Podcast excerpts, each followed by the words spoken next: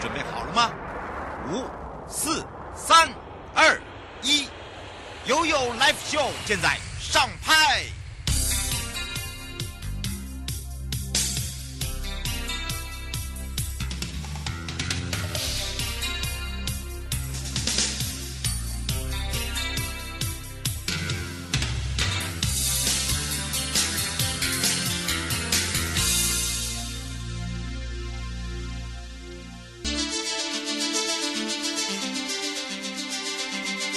生活法律 Go Go Go！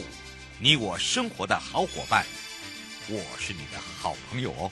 我是你的好朋友瑶瑶，再度回到了 You Live Show FM 零四点一正声广播电台，陪同大家。那么我们刚刚也有预告啊，这个最近有很多的这个网红啊，喜欢呢没有经过这个屋主的同意啊，就给人家跑进去哦，呃，或者是说比较废弃屋啦、废墟啦，呃等等呢，就说，哎，我跟你讲哦，这里面有鬼哦，哈。那当然呢，有些朋友就说。哎，他们是灵异探险节目哎，可是你不可以，因为你是一个灵异探险节目，就给人家随便进入哦，这个很，呃，对人家来讲，实际上是非常不礼貌的哦。所以呢，我们接下来聊到什么叫做无故侵入他人住宅罪，是不是就从这里衍生出来的？那么也要赶快开放零二三七二九二零，让台北地检署许佩玲检察官来跟大家好好的聊一聊。哈喽。呃，瑶瑶以及线上的听众朋友，大家好。嗯，我们刚才在讲到哦，这个没有经过屋主的，或者是呃这个 呃当地的人呃委托的人啊，同意人家跑进去哦，这样拍。有最近有很多这个。呃，应该是那种自媒体吧，哦，做这个节目或者 YouTuber，哎，这这个真的好像会牵扯到，嗯，已经触法了，对不对？对，因为像现在之前比较常发生就是网红，然后认为是鬼屋或是废墟，他们想要去探险。嗯、那先前也有发生过摄影师，因为觉得说他们喜欢拍那种废墟的美感，所以他们就喜欢去这种比较老旧的社区。嗯，那最后就是被屋主提告侵入住宅。所以我们主要就是要跟听众朋友说明一下，什么叫做刑法上的侵入住宅罪。嗯，对，那最重吗？嗯、是这个罪其实没有到很重，但是他在有期徒刑，他还是有有期徒刑，最重是可以处一年。嗯，对。那无故，那所谓什么叫做侵入住宅罪？其实先要认定的就是说你是不是无故。所谓无故，就是说你没有正当理由，嗯，或者是说你没有得到这个住屋权人的的的同意，嗯，对。那没有正当理由，通常我们认定的标准就是说会以以依据社会的伦理跟公序良俗来判断。最常见的就是说，警察或是救护员去执行公务或是救护的需求进入，他不一定要得到屋主的同意。可是这个情形，我会认认为说他是具有正当理由的。嗯，对，是哦，所以哦，请大家真的要特别的这个注意哦。那当然呢，我们刚才知道了什么叫做无故侵入他人之这个住宅罪，虽然他不，他没有很高的这个刑这个罪啊，对不对？是啊，刑期，但是呢，他一样是触法了。哎，如果一而再再而三呢，有些人真的有这种癖好，哎，对。因为其实最常见的就是住宅，住宅就是说有人居住的地方。对。那但是法律上还会规定说，如果是建筑物或是妇联围绕的土地，这个也算。建筑物就是指说，虽然不是一个人类日常居住的场所，像是住宅啊、旅馆或是饭店等等，但是它只要是一个建筑物，就是它是有呃四周有门壁的，然后可以足避风雨，然后定着在土地上的。最常见的就是像办公室啊，或是工厂等等，这种就算是夜间没有人，你也是不能进去，不然也是有可能会构成侵入住住居的这个罪名。嗯，是。那当然，这个时候就要让大家了解什么叫无故。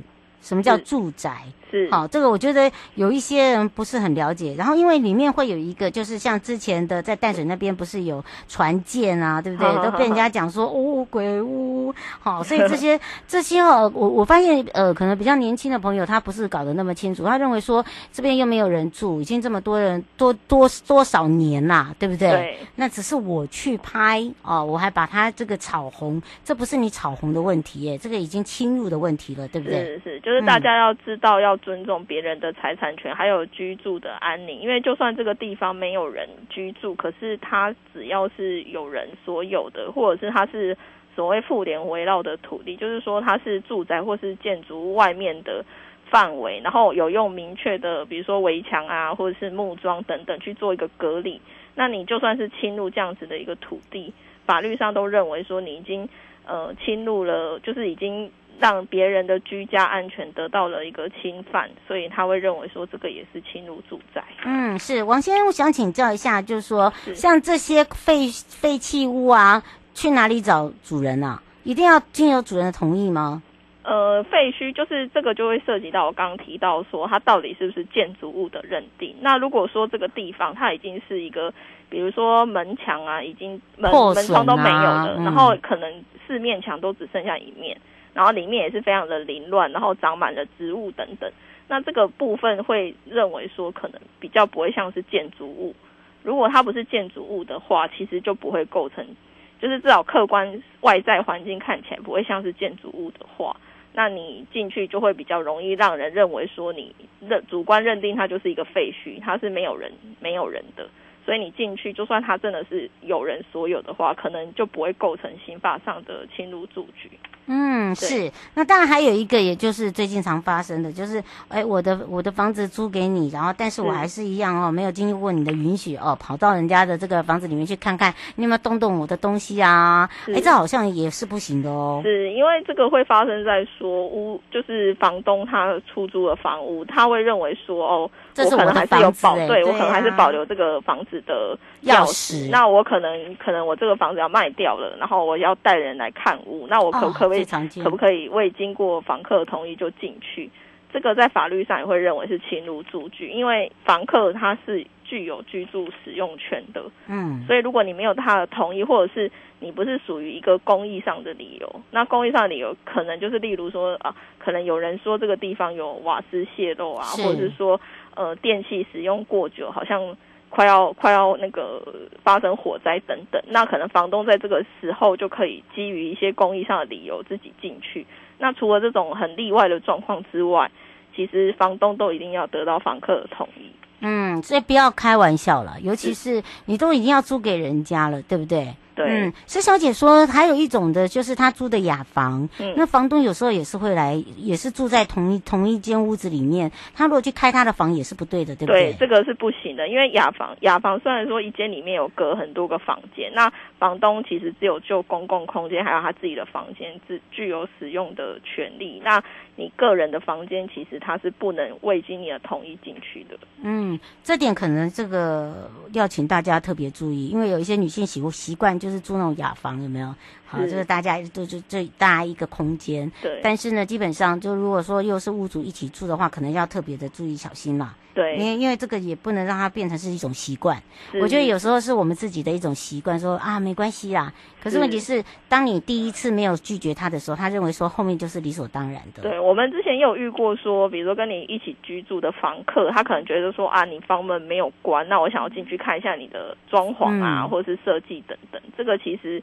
之后都会被发现，如果被发现的话，就是其实雅房的主人都是可以提告的哦。对，所以要特别注意了。最后有没有特别提醒大家的地方？嗯、呃，就要提醒大家，就是说，其实居住安全还有个人隐私是法律上很明确去规要保护的东西，所以民众要注意注意说要尊重别人的居住或是不动产支配的权利，不要因为好奇或是认定是废墟就。